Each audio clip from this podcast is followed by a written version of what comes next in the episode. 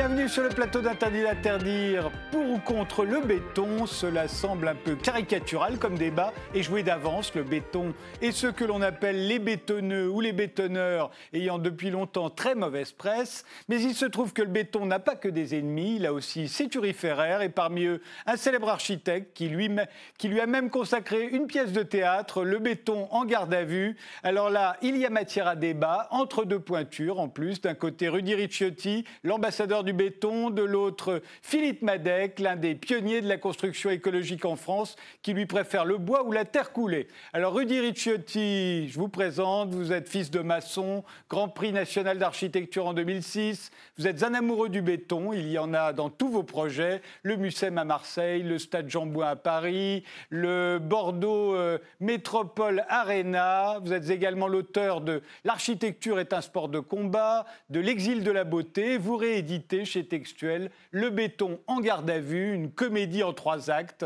inspirée de vos déboires judiciaires, qui est aussi un véritable plaidoyer en faveur du béton, que vous estimez attaqué de toutes parts et pour de mauvaises raisons. Alors pourquoi ce sont de mauvaises raisons, en deux mots? Pourquoi ce sont de mauvaises raisons? Parce que d'abord, euh, c'est nier euh, l'histoire de l'architecture contemporaine, quand même, avec un, patrimoine qui va d'Auguste Perret à Le Corbusier, avec de nombreux chefs-d'œuvre. C'est nier aussi une tradition et un récit constructif qui a plus de 2000 ans, hein, depuis, la Rome antique. Rappelez-vous euh, le Panthéon euh, à Rome, c'est du béton. C'est du béton extrêmement savant. Mais euh, je pense qu'au-delà, je crois qu'il faut bien réfléchir à se poser la question qu'est-ce que c'est que la durée de vie? Un ouvrage ça à la durée de vie et son empreinte environnementale est aussi calculée sur sa durée de vie et pas sur une situation éphémère.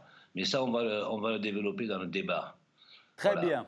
Philippe Madec, vous êtes architecte et urbaniste, vous êtes l'un des pionniers de la construction écologique en France. Au béton, je l'ai dit, vous préférez le bois ou la terre coulée. On vous doit notamment le pôle touristique de Saint-Christol, l'office public de l'habitat Quitanissa à Bordeaux, l'écoquartier du pont des Tanneries à Dijon. Vous avez reçu le Global Award for Sustainable Architecture. C'est un peu le Nobel de l'architecture durable. Vous êtes l'un des trois initiateurs du manifeste pour une frugalité heureuse et créative en 2018, qui a été signé par plus de 7000 professionnels à travers le monde. Et vous donnez jusqu'au 15 décembre un cycle de conférences en ligne sur le thème Métamorphoser l'acte de construire. Tous les mardis de 19h à 21h. Pour vous, vous l'aviez dit dans le monde, il faut se désintoxiquer de la technique et de la monoculture du béton. Pourquoi? En fait, je pense qu'il faut savoir euh, hériter d'une magnifique histoire de l'architecture et quand on hérite, il y a une part que l'on garde et il y a une part que l'on rejette. Euh, je, suis un grand héritier des, modernes, comme, comme Rudy à l'évidence. Il y a une part des modernes que je ne peux pas du tout accepter. C'est celle du projet générique et, c'est celle qui fait qu'aujourd'hui, le, le, monde des bâtisseurs est responsable de plus de 40% des émissions de gaz à effet de serre. Ce qui fait qu'aujourd'hui, il est absolument nécessaire de changer euh, notre posture face à la fabrication de l'établissement humain. Et si je dois le dire en une phrase, je pense que si le 19e siècle a été révolutionné en ce qui concerne le bâtiment par l'acier, si le 20e siècle a effectivement révolutionné l'architecture grâce au béton, le 21e siècle sera grâce aux matériaux biosourcés. Alors, euh, Rudy Rocciotti, dans votre dans, le béton en garde à vue, vous dites que le procès de la filière béton est un bon exemple des dommages causés par une réglementation devenue assassine à force d'étendre son champ de préjugés. La filière béton est véritablement attaquée, mise en procès aujourd'hui?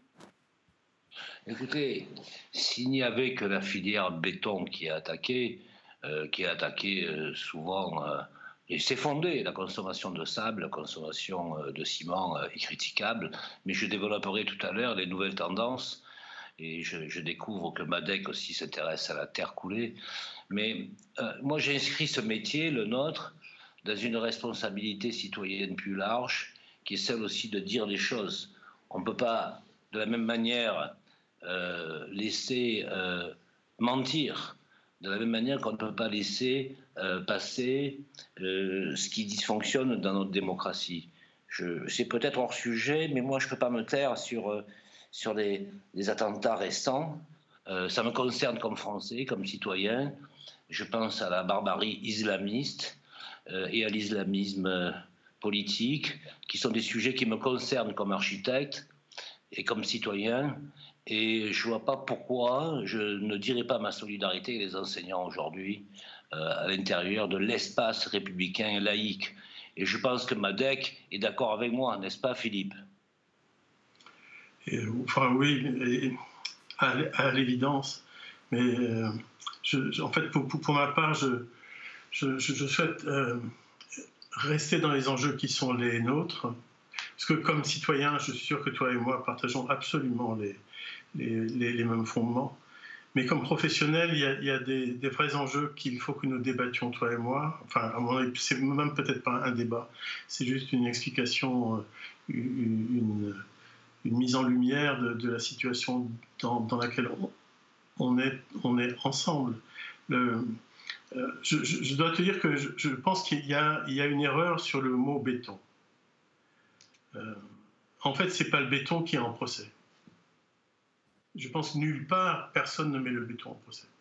Par contre, le ciment, et le ciment Portland, et le béton armé tel qu'il a été fait au XXe siècle, à base de béton Portland, en utilisant le sable et en utilisant beaucoup d'eau et l'acier, oui, ce ciment, ce béton armé-là, est mis en procès.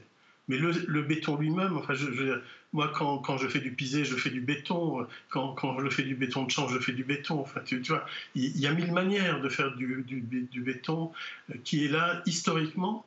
Et, et, du coup, le mot, il ne faut pas, il faut pas, euh, il faut pas s'y attaquer de cette façon-là. Il faut comprendre où est le souci. Et le souci, très clairement, est sur le ciment.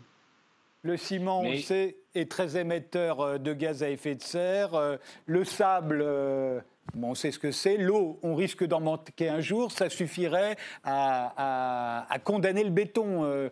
vous êtes d'accord, Rudy Ricciotti? Mais écoutez, je veux dire je fais des bâtiments en béton de chanvre, ce qui inquiète les enseignants à Ivry qui ont peur que les étudiants grattent un peu le champ pour se rouler un pétard, il faut donner des explications. J'ai des projets en béton de, terre, et euh, de la même manière que je fais aussi des bâtiments en béton euh, bas carbone, 20 euh, fois moins, avec des résidus, des déchets industriels. La tendance, elle est là. Elle n'est plus effectivement dans le béton, dans le béton des années 60. Ça fait un moment qu'on a tourné la page. On n'a pas fait le point avec Philippe Madec, ça fait longtemps qu'on ne s'est pas rencontrés, mais Philippe devine, avec les précautions qui sont les siennes, que je suis engagé sur d'autres aspects de recherche. Alors là, très, pragmatiquement, en ce moment, on travaille beaucoup avec des déchets industriels, c'est-à-dire les poubelles de l'industrie, la fumée de silice, le laitier des hauts fourneaux, euh, la terre, surtout la terre des déchets du Grand Paris. Il va bien falloir qu'on en fasse quelque chose les terres de Gargane, qui sont les terres qui servent pour faire des colorants naturels. Il y a déjà plein de sous-produits de les déchets industriels, notamment ceux de la métallurgie, euh, qui, sont, euh, qui sont exploités. Et la tendance, la tendance, je viens d'avoir une conversation avec mon fils qui est un chercheur, ingénieur des ponts et chaussées, mathématicien. Il me dit la tendance aujourd'hui, c'est de rechercher la durée de vie euh, des volumes pérennes parce que euh, le bois ne remplira pas les conditions thermiques, acoustiques ou mécaniques. C'est pas à l'échelle. Je travaille avec du bois aussi, évidemment, mais c'est pas à l'échelle des attentes. On peut pas faire du bois coupe-feu. Et puis, il y a d'autres difficultés avec le bois, on le sait aussi. Je veux pas être euh, pervers, mais les actes de monoculture euh, de pain Douglas, la coupe rase, ce qu'on appelle, où on plante du pain Douglas au cordeau sur des hectares, qui est dramatique pour l'écosystème, il va bien falloir bilanter. Cette, coupe rase, cette monoculture euh, du pain Douglas présente de gros doutes, de gros doutes quand même. On se demande euh, quand seront-ils euh, aptes à la construction ou à la rénovation? ils, n'ont pas toutes les fonctions. Mais, mais moi, je crois que la, réalité, la réalité, elle est toujours entre, entre les deux. Voilà la tendance, je dois vous dire, ce qui est quand même fascinant, c'est qu'on a une école d'ingénierie en France de très très haut niveau, et la tendance, c'est de travailler sur les particules pour ne plus créer de porosité. Ce qui affaiblit la durée de vie des matériaux, c'est la porosité. comment les matériaux s'agglomèrent à échelle macroscopique afin de pouvoir utiliser autre chose que du ciment et du sable? Il s'agit là de, particules fractales. C'est comme ça que ça va se passer. C'est-à-dire que prendre un exemple, par exemple, c'est l'idée de, volume énorme, de périmètre gigantesque avec pas de volume. On prend l'exemple du flocon de neige qui a cette capacité à s'assembler et à avoir d'énormes performances. Le, futur, il est là. Et le futur, il va se faire aussi dans nos écoles d'ingénieurs. Euh, je cherche le nom d'un grand ingénieur français qui était à la retraite, qui était le patron de Normal Sup, euh, qui a bien fait évoluer les, les bétons fibrés ultra haute performance, qui lui a produit un texte récemment euh, où il raconte que l'avenir du béton, c'est dans la physique des particules, dans la mécanique, dans la chimie, dans la cristallographie, dans les mathématiques, et c'est dans la transversalité disciplinaire que ça va se passer. Le futur, il est là. Évidemment, le futur, ce n'est plus le sable et ce n'est plus le ciment. Mais c'est déjà un futur bien engagé. Hein. Voilà. Philippe Madec Oui. Bon, euh, comment dire? Il est indispensable que, nous, fassions tous ensemble le deuil de, cet héritage des modernes. Il faut arrêter la monoculture du béton, il faut arrêter les projets génériques. Le béton fait à base de ciment Portland est un matériau aujourd'hui générique. Vous l'avez partout dans le monde. C'est un matériau qui n'a pas d'intérêt pour les cultures, qui n'a pas d'intérêt pour les savoir-faire et qui s'installe comme il veut, où il veut, comme il veut. Donc faire ce, deuil-là, et, en fait j'entends avec joie que, que, Rudy est en train de le faire, c'est indispensable. C'est indispensable parce que ça nous permet de faire changer l'architecture et faire profondément changer l'architecture pour retrouver des savoir-faire et des savoir-faire plus, plus locaux. Et il ne faut pas juste s'en tenir aux matériaux. Alors je, sais bien, et je ne veux pas détourner l'objet de, notre discussion aujourd'hui avec Rudy, mais je sais bien que c'est le béton qui est la raison pour laquelle nous sommes ensemble. Mais c'est toute l'histoire de l'architecture moderne qui est important de remettre en question. Quand vous faites un bâtiment qui est un bâtiment en structure béton, avec quatre façades pareilles et qui est climatisé, vous détruisez la culture vous détruisez le rapport au contexte. Et ça, c'est ce dont on doit se passer. Donc c'est pas juste la matière, c'est aussi la technique qui qu'il est indispensable aujourd'hui de, de re-questionner. En ce qui concerne la matière, il est vrai qu'il y a des, recherches aujourd'hui absolument passionnantes. je, je, pense qu'aujourd'hui, ce qui est le, le plus, en, en tout cas ce qui m'enthousiasme le plus. Hein. C'est, ce sont toutes les recherches qui s'opèrent autour, du, autour de la Terre et de la Terre coulée. Et je, préfère cette solution-là. En même temps, j'utilise aussi du béton de chambre. Voilà, c'est clair. J'utilise aussi d'autres types de béton. Mais, mais, la Terre coulée m'intéresse parce qu'en fait, la Terre coulée, elle se coule à l'endroit où on, où on prend la Terre. elle, elle se fait de façon écologique. Il n'y a pas de processus chimique pour transformer la matière, ce qui n'est pas le cas hein, avec les déchets de la métallurgie. C'est un produit qui n'est pas industriel et c'est important qu'il ne soit pas industriel. Du coup, il est, hors des logiques à la fois de l'économie de marché et de l'industrie. Cette capacité que l'on peut avoir de regarder autrement la mise en œuvre de la matière avec les savoir-faire locaux, moi je trouve ça enthousiasmant. Je, dois vous dire, je, je, pense que nous, prenons un plaisir incroyable à faire réapparaître cette puissance des savoir-faire locaux et des, et des, matières issues des lieux. Rudy Ciotti Ce n'est pas. Je souris un peu parce que Madex sait très bien combien j'ai attaqué le mouvement moderne depuis longtemps. Ça fait 40 ans que je fais ce métier et ça fait 40 ans que j'ai fait la critique du mouvement de pensée moderne comme euh, destructeur des identités territoriales et des ressources territoriales. Euh, je vais juste rappeler que le béton mal aimé est le seul matériau non spéculatif au monde puisque chaque pays dans le monde produit son béton. On ne peut pas en dire autant du bois dont on découvrira quand même qu'il y a des filières spéculatives et des assauts manipulateurs, et notamment euh, sur des interdits euh, d'information. Euh, je ne veux pas faire monter le ton du débat, mais tout de même, Philippe, tu ne peux pas faire des, des, gaines d'ascenseur coupe-feu avec euh, du bois, tu peux pas faire des planchers qui ont de la masse acoustique avec du bois, tu peux pas faire. Il y, y y a des parts mécaniques de l'ouvrage dont tu sais très bien qu'elle ne peut pas être en bois. Ce n'est pas possible. Et moi, le, sujet qui m'intrigue dans le bois, c'est euh, la, notion de distance. Tu parlais de distance. Euh, le béton, il est toujours produit dans un rayon de 30 km par rapport à l'endroit où on le utilise. en tous les cas, c'est comme ça. C'est comme ça dans euh, de nombreux pays. Euh, et euh, moi, je m'interroge sur les distances parcourues par le bois pour venir d'Autriche. Je m'interroge sur les tuvages, sur les hautes températures, pendant de nombreuses heures pour donner une stabilité mécanique au bois. Je m'interroge aussi sur la colle utilisée. On le sait, car même tout n'est pas clean. on peut s'interroger aussi sur les lobbies qui sont faits au niveau euh, législatif euh, pour démanteler la filière de quand même un million d'emplois autour des, industries du béton. Et convenons tout de même que le béton est devenu une définition générique, mais qu'il faut arrêter de lui faire le procès de ce qui fut dans les années 60, comme si on nous faisait encore le procès du colonialisme, tu vois. C'est au bout d'un moment, ça suffit parce que la recherche développement, euh, la recherche développement, elle est très très lourdement engagée et ce n'est pas porté à connaissance du grand public.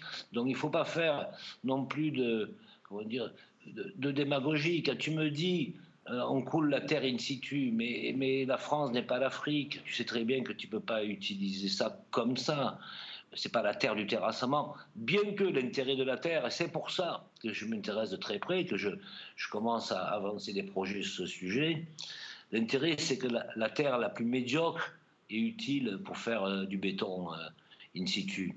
Mais je crois qu'il faut être clair sur les enjeux. Les enjeux, ce n'est pas la destruction des autres pour exister davantage. C'est pas comme ça que ça marche, tu vois, Philippe? Et c'est bien ce que je pense, et d'ailleurs c'est très intéressant parce que la question de pour ou contre le béton est en train de devenir pour ou contre le bois. Parce que la réalité, elle est un peu là. Il y a quelque chose qui est en train de se passer. C'est pour ou contre la terre et pour ou contre le bois. Euh, parce que quoi qu'il, enfin, tu, tu, tu, enfin, je pense que toi et moi, on sait que on est en train de travailler ensemble sur d'autres bétons que ceux du XXe siècle. Il n'y a pas d'autre solution. Tu y es déjà. J'y suis, j'y suis. Ah ben, ça fait un moment, hein, un moment. Mais oui, mais, mais je, je, je est-ce que je te critique sur ça? Non, je, pense que, en fait, aujourd'hui, il faut accepter qu'il n'y a pas que la monoculture du béton, y compris dans ces bétons traditionnels et ces bétons nouveaux, mais qu'il y a d'autres manières de faire qui sont des vieilles manières de faire et, dont on retrouve les savoir-faire, y compris avec des manières contemporaines de, regarder la Terre. Moi, par exemple, je suis très intéressé par la, par la terre compressée qui est une, version contemporaine de, mise en œuvre de, la Terre. Et la BTC, comme on dit, permet de faire des choses absolument magnifiques. Je suis très intéressé par le béton coulé parce que je ne veux pas perdre le savoir-faire des grandes entreprises de béton qui savent utiliser la banche d'une façon unique. Qu'est-ce qu'on va couler dans la banche? Ça, c'est l'enjeu d'aujourd'hui. Et ce qu'on va couler dans la banche, ben, ça va plus être du béton avec du ciment Portland. Les, les entreprises, les, compagnies qui fabriquent du ciment réfléchissent aussi déjà, déjà sur ça. Donc voilà, on, avance, on sait qu'on avance. Sur le bois, il ne faut pas être euh, à, ce point euh, euh, opposé au bois. Dire la, vérité. Je, termine sur ça parce que tu as quand même beaucoup attaqué le, bois et je pense que tu ne l'as pas fait tout à fait à raison la, France a la troisième forêt européenne après la Suède et la Finlande. La France a la capacité de produire le bois de construction sur son territoire. La France a des industriels, y compris des industriels locaux, qui fabriquent du CLT, du Cross Laminated Timber, et pas uniquement euh, collé mais cloué. Et donc la France possède à la fois les artisans qui savent faire ça depuis toujours quoi, et qu'on avait oublié, et les industriels qui savent le faire. Moi, je pense à Tanguy en Bretagne, Sagba, euh, dans les Landes, Matisse euh, euh, en, Alsace. On a, on a cette solution-là. Et alors, pour te répondre sur, ce, sur, sur, cette idée de il est impossible de construire en bois sans béton, quoi, qui, qui, est ce que tu ce que tu laisses entendre en disant on ne peut pas faire de, cage d'ascenseur ni de cage d'escalier sans béton, mon œil, quoi. Mon œil. Tu, tu, construis en bois et, pour régler la question du feu, tu mets du fer Quoi. Et c'est pas compliqué. Non, c'est, il, est, moi je trouve passionnant de chercher des solutions nouvelles. Et je trouve qu'on est dans une époque incroyable. Tu, sais, la, frugalité heureuse et créative est suivie en grande partie par, par, des gens entre 24 et, 35 ans. Et cette génération-là, elle a envie de faire autrement. Et elle sait qu'elle a les moyens de, de le faire, mais il ne faut pas la désespérer. Quoi. Il est possible de faire avec beaucoup plus de matériaux qu'à notre génération, qu'à la tienne et à la mienne. J'écoute, j'entends ce que tu me dis, mais il ne faut pas laisser croire que la France sera dorénavant construite en bois, avec du pain Douglas, des résineux, euh, au travers de, de, coupes rases dramatiques pour l'écosystème. Je veux dire, il ne faut pas non plus euh, caricaturer. Moi, du bois, j'en utilise, tu vois. Je l'utilise, mais pas de manière structurelle parce que je n'ai pas confiance. Je fais un pont autoroutier à Marseille, je ne me vois pas euh, dire à mon client, à l'État, euh, que ce pont sur lequel passent des camions, je vais le faire en bois, tu vois, c'est pas possible. Je dois garantir et la durabilité dans le temps, c'est-à-dire 100 ans, la stabilité d'un ouvrage sous lequel passe de l'eau, puisqu'il y, a une rivière qui passe dessous. Je, faut pas, si tu veux, moi, j'entends, mais on ne peut pas dire aussi n'importe quoi, comme s'il y avait un matériau miracle avec le bois et qu'on était, on est confronté aussi à, à euh, une, pulsion mystificatrice. Quand tu me dis la jeunesse, elle est fascinée par le bois, je pense que la jeunesse doit d'abord être fascinée par le travail et le goût du travail. Tu vois, moi, ce que j'aime de la minéralité, c'est le coefficient main-d'œuvre. Mes projets ont pour objet d'exiger un coefficient main-d'œuvre maximum. Un coefficient main-d'œuvre maximum, c'est-à-dire de l'in situ. Et la chaîne courte de production, je pense que là-dessus on peut se rejoindre, la chaîne courte de production a pour objet de réduire l'empreinte environnementale. Ce n'est pas en important euh, sur des centaines, voire des milliers de kilomètres, des profils ou des prestations qui viennent de Turquie, d'Inde, de Chine, je ne sais d'où, qu'on va régler la question. Donc cet aspect, chaîne courte de liaison, c'est majeur si l'on veut réduire l'empreinte environnementale. Et assez curieusement, l'empreinte environnementale est inversement proportionnelle au degré de main-d'œuvre. C'est-à-dire qu'il y a une condition sociale de l'usage qu'on a de la main-d'œuvre. Le préfabriqué, le prêt à l'emploi, ce n'est pas possible. Moi, ce que je n'accepte pas, c'est le travail avec du contreplaqué. Je trouve que c'est le dernier ersatz de l'impérialisme américain. On nous, on nous envoie le modèle mental de, de la maison en kit. C'est pas possible, ça. C'est pas possible. On a une obligation de, durabilité, et j'ai même pas envie de dire de recyclabilité, mais de transformation. De transformation.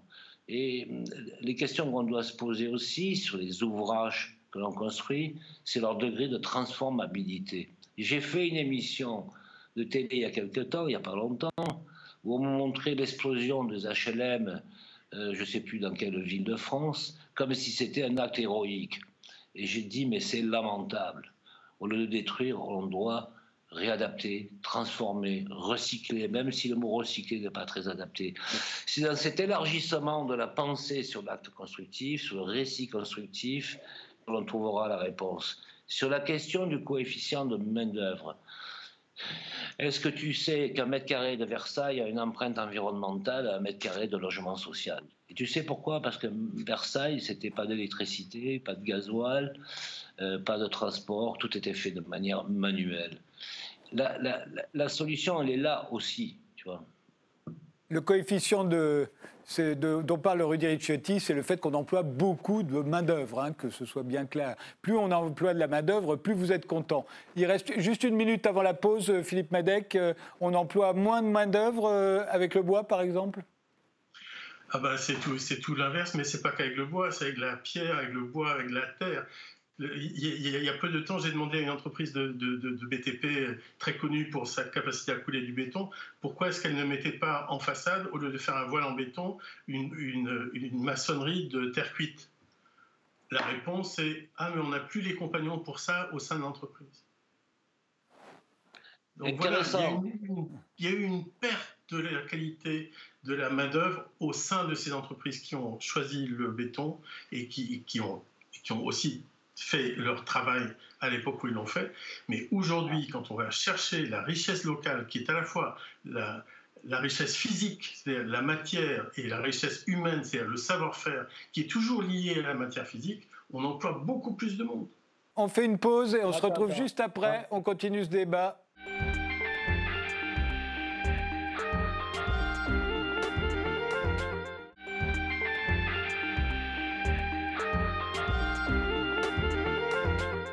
reprend notre débat sur le béton avec nos deux architectes, Rudy Ricciotti qui publie chez Textuel Le béton en garde à vue et Philippe Madec, l'un des initiateurs du manifeste pour une frugalité heureuse et créative qui donne tous les mardis des conférences en ligne sur le thème métamorphoser l'acte de construire. Philippe Madec, euh, vous dites qu'on n'a on pas modernisé le monde, on l'a bétonné.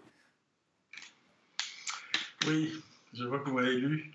Alors, juste avant de vous répondre, sachez que nous ne sommes pas aujourd'hui à, 7000 signataires, mais à plus de, 10 700 signataires. Ah bah Tous les jours, euh, finalement, euh, le, monde des, bâtisseurs se retrouve autour d'une idée que, pour ma part, j'ai résumée dans Moins c'est mieux. C'est le titre de mon prochain livre qui va paraître chez Terre Urbaine, chez Terre Urbaine à, la rentrée. il y a en fait un mouvement de fond qui est en train de s'opérer autour de, cette idée que, l'on peut faire mieux en utilisant moins de ressources. Et d'ailleurs, a-t-on une autre possibilité de faire? Je, suis euh, membre du chapitre Europe du Club de Rome et, le Club de Rome, dans les années 90, a, un de ses rapports qui s'appelait Facteur 4. Et, et le sous-titre de Facteur 4, c'était deux fois plus de bien-être en consommant deux fois moins de ressources. Notre travail est là nous, là, les, architectes, notre travail est exactement là. Faire en sorte que l'on vive mieux en utilisant moins de ressources pour moins blesser la, planète.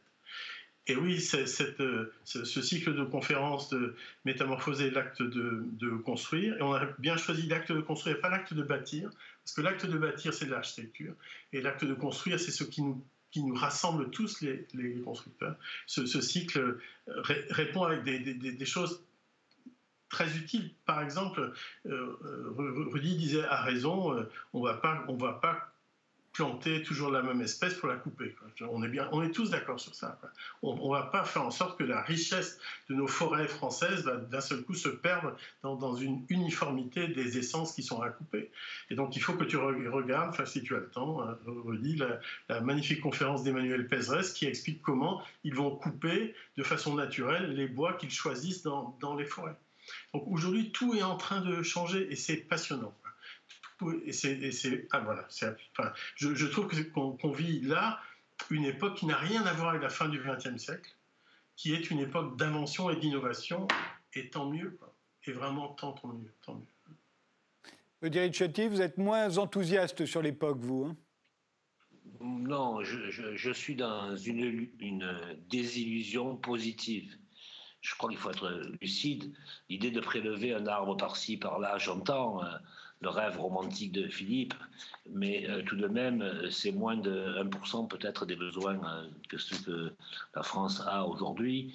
Et il faut, bien faire attention à ce que l'on dit, parce que il y, a une chaîne de métiers.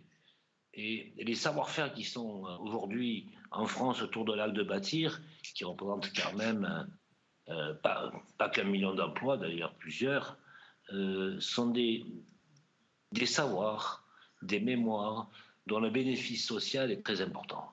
Je crois qu'on ne peut pas, indépendamment euh, de toute conscience politique, de toute conscience sociale, imaginer de dire ben, on va faire tabula rasa de tous les autres métiers, la céramique, l'acier, euh, les bétons, alors que ça fait un moment qu'on raconte qu'on fait des bétons différents, avec 20 fois moins d'émissions de carbone, etc.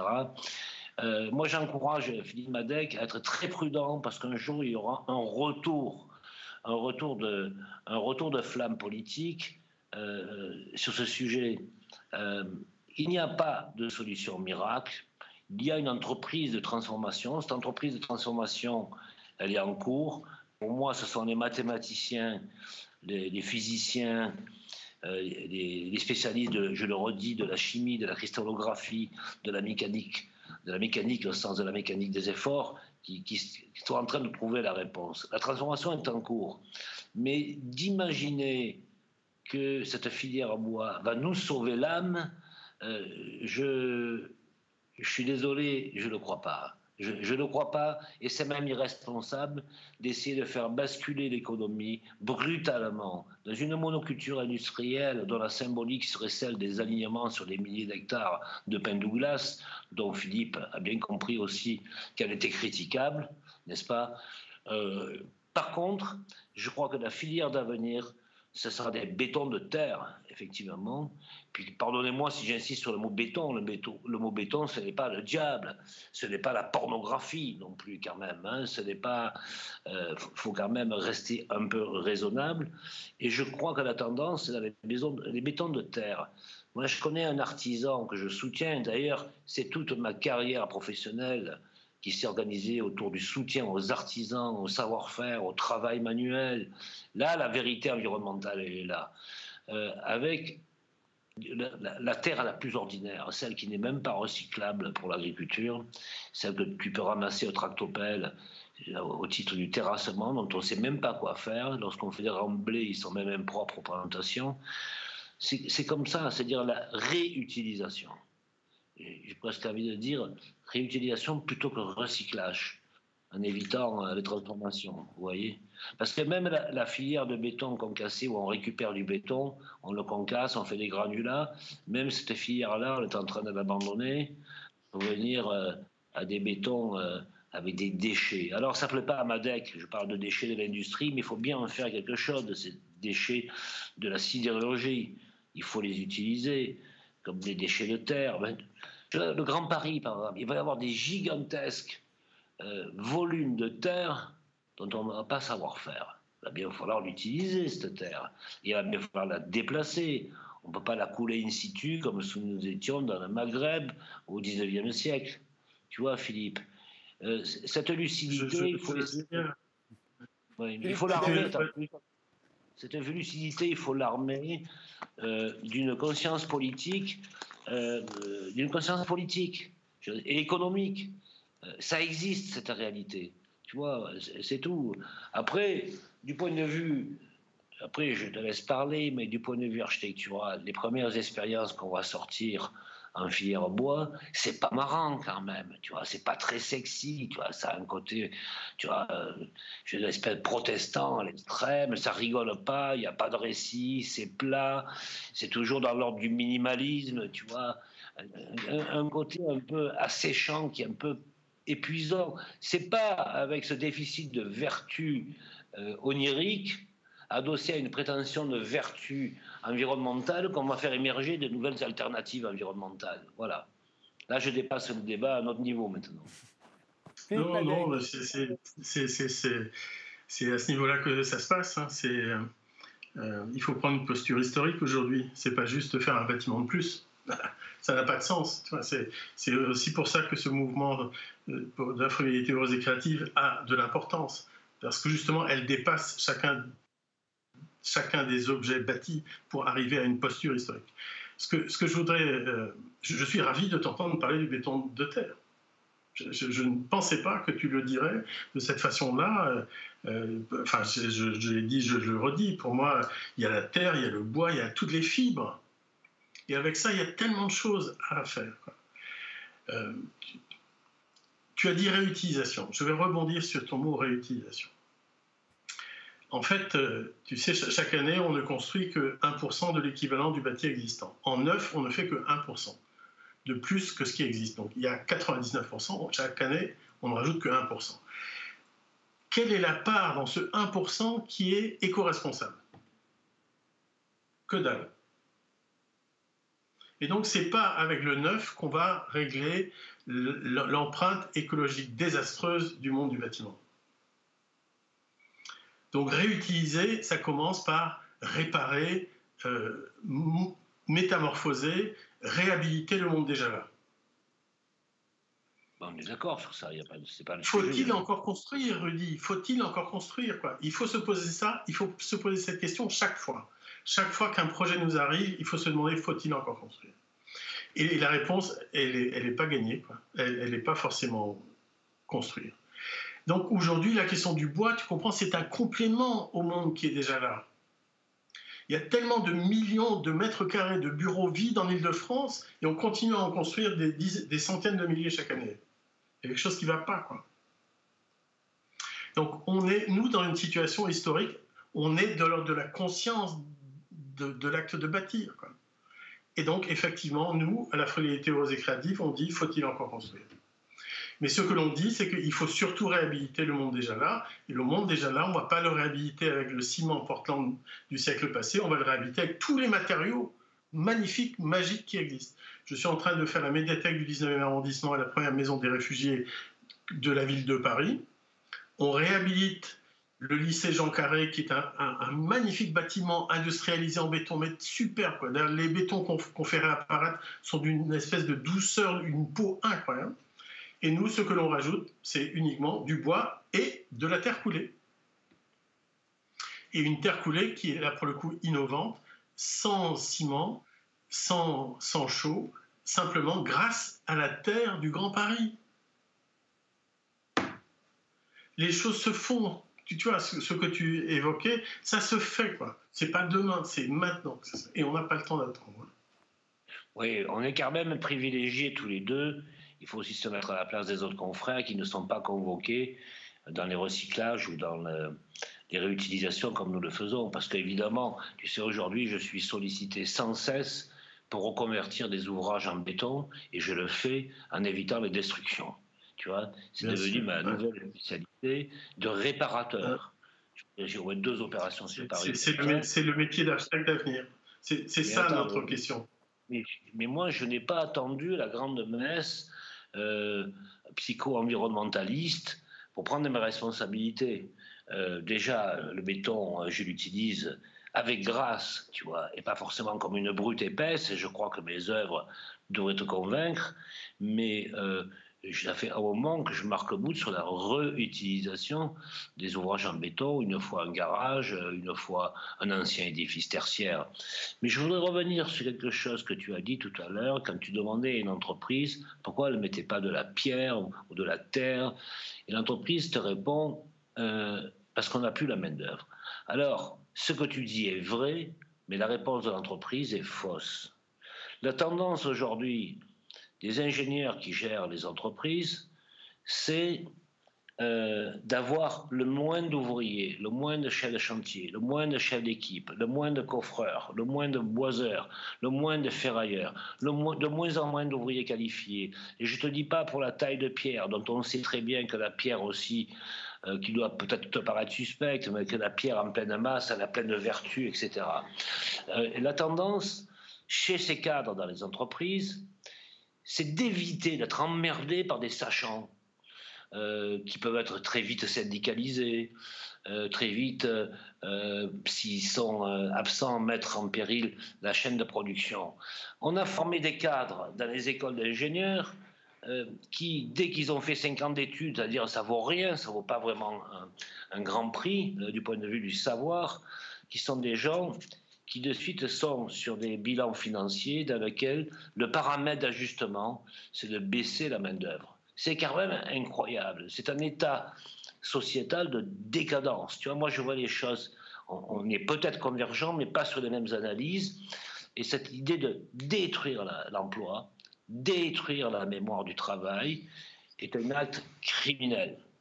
C'est pour ça que je t'encourage à être prudent dans, les accusations que tu portes sur les autres filières de, l'industrie, moi je fais attention à ne pas détruire les, métiers, les emplois, mais je fais attention à, défendre ceux qui sachent, ceux qui savent, pardon. Il faut défendre les sachants.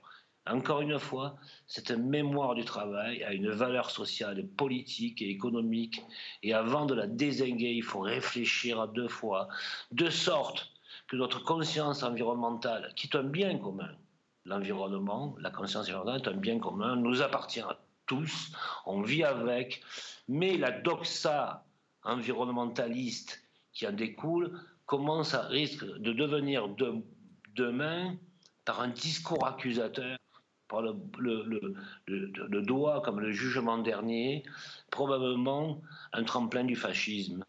Car même, il faut se mettre deux minutes à la place des quelques millions d'emplois qui se sentent menacés et savoir écouter. Tu comprends ça? Ce n'est pas un jeu, ce n'est pas un flipper, l'économie de la construction et du récit constructif. On ne peut pas uniquement, avec une grande messe, reconvertir, euh, reconvertir aussi facilement un monde. Voilà. Philippe Madec. Ben, tu penses bien, Rudy, que je ne peux pas accepter que tu me traites de fasciste? Je ne te traite pas de fasciste. Je dis que le discours environnementaliste va devenir un tremplin du fascisme. Mais c'est là où tu te trompes. C'est là où tu te trompes. Mais bon, Écoute, ce propos-là, je vais te le laisser et je ne vais pas y rebondir. Ça n'est ni ma vie, ni mes engagements, ni ceux du manifeste de la frugalité rose et créative. On a une vision euh, assez anarchiste de, l'être au monde, de gens responsables et indépendants qui font au plus proche de leur lieu quelque chose qui renvoie à un mieux-être euh, demain. Donc, euh, tu, réponds pas tu ne réponds pas à ma question. Non, parce que je ne me sens pas. Je, je, ne sais pas quoi dire sur cette idée que l'on pourrait me traiter de fasciste. Mais on ne traite pas de fasciste, n'est pas un pathos à ce point-là. Je te dis que le discours environnementaliste, lorsqu'il devient une, une doxa totalitaire, va créer des rebonds et des pulsions extrêmement inquiétants dans le monde du travail. Voilà, c'est tout. Je ne traite pas de fasciste, c'est trop gentil pour ça. C'est pas ça. Le sujet n'est pas là. On ne peut pas aborder ces questions de reconversion des, métiers, des traditions, des phénomènes dans l'acte de bâtir on ne peut pas l'aborder sans un spectre politique et économique plus large. Tu dois comprendre ça. Voilà. Mais ça, on, le, fait en permanence. Tout, à l'heure, tu disais que toi et moi, on avait de la chance d'être appelés sur des beaux sujets. effectivement, euh, on, fait partie de ces architectes qui sont appelés à de très beaux sujets.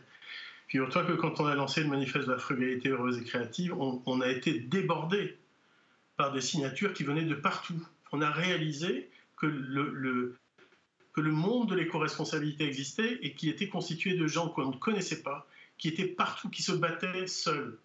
Et finalement, ce que le manifeste a manifesté, c'est l'existence de ce monde de l'éco-responsabilité, de gens qui avaient simplement besoin de se retrouver entre eux. Et la réalité du mouvement, c'est pas Dominique Gozamüller, Alain Bonarel et moi-même qui la faisons vivre. La réalité du mouvement, c'est qu'il y a plus de 30 groupes locaux et nationaux, y compris à l'étranger, qui font simplement un partage. C'est-à-dire que nous, on, tu, sais bien, notre monde est un monde de la compétition. Celui dont on a hérité, c'est les concours, le rapport au maître, d'ouvrage, tout ça.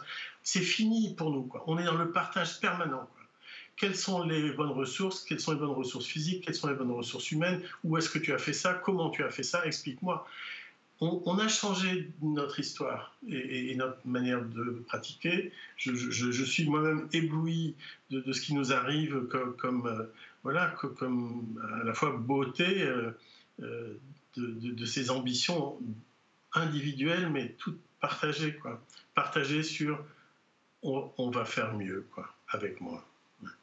J'ai l'impression, euh, pour avoir lu Le béton en garde à vue, Rudy Ricciotti, que vous insistez beaucoup sur le caractère savant sur le beau travail complexe que nécessite le béton et qui, j'ai l'impression, pour vous, se marie mal avec l'idée de frugalité. Non, non, non, là, vous manipulez. Frédéric, vous manipulez.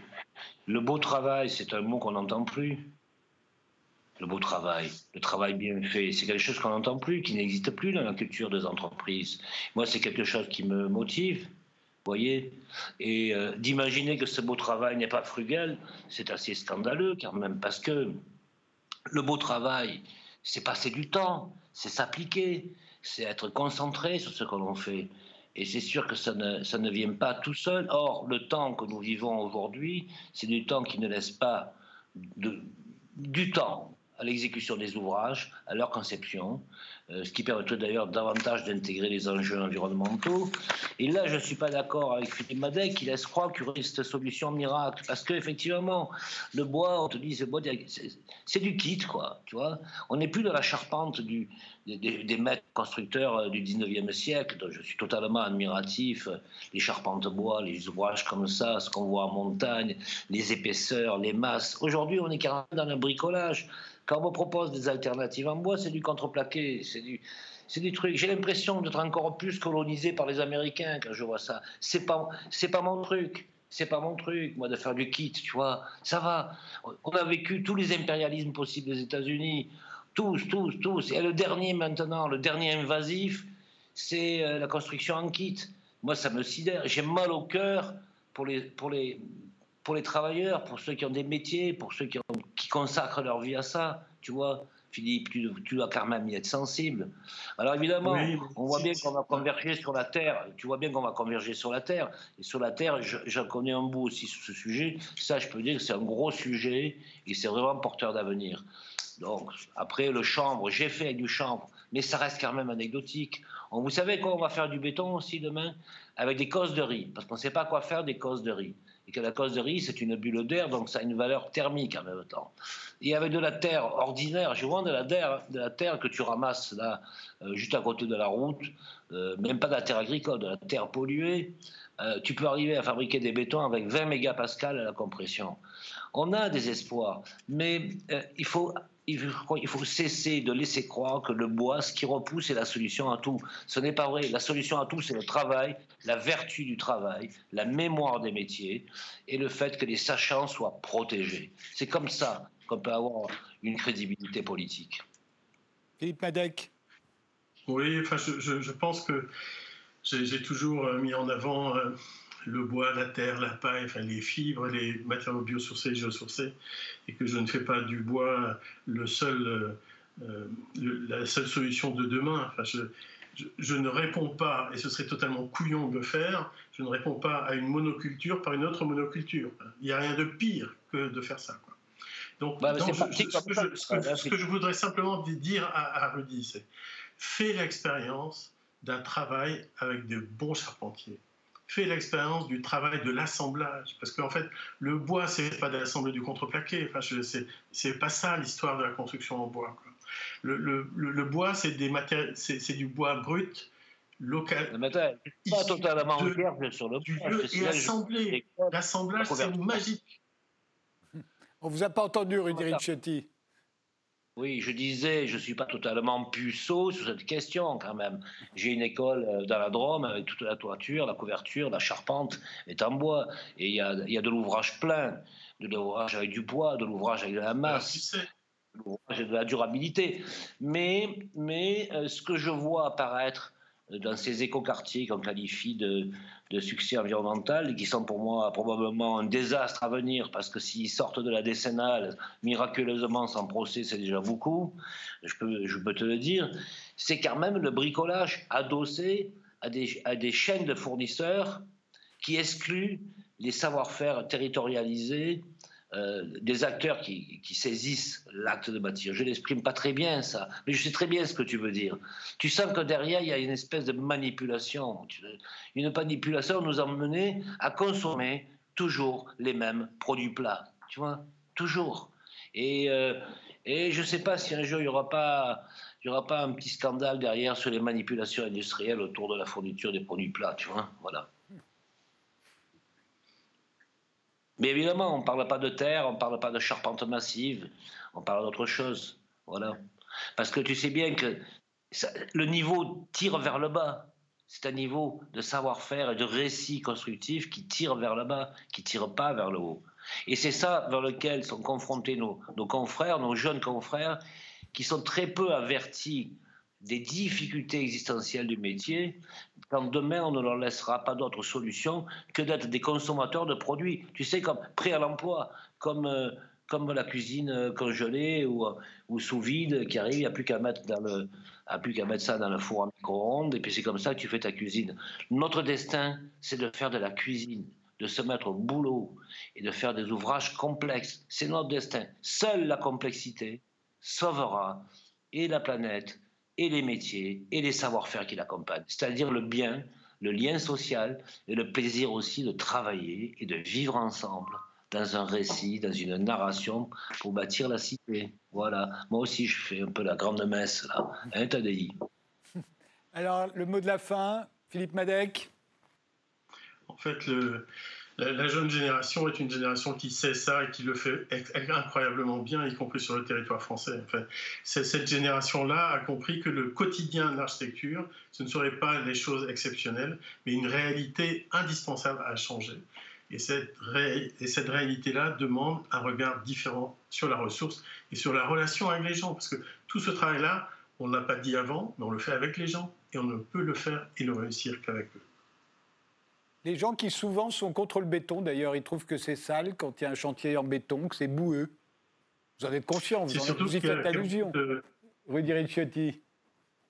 Oui, parce que je me rappelle un jour, je construisais un complexe sportif à Lille et passe une dame en vélo, elle voyait des traces de pneus de camion euh, sur la route et elle, me prenait pour un ouvrier parce que j'ai vraiment une gueule d'ouvrier, quoi, tu vois.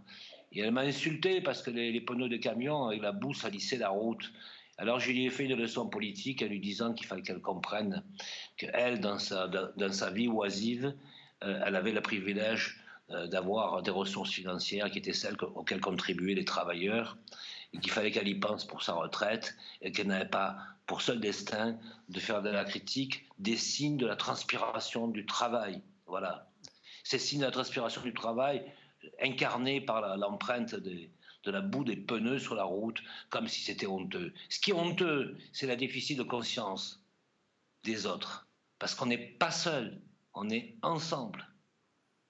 Je vous remercie tous les deux euh, d'avoir participé à ce débat. Philippe Madec, Rudy Ricciotti. Merci encore, merci de nous avoir suivis et rendez-vous au prochain numéro.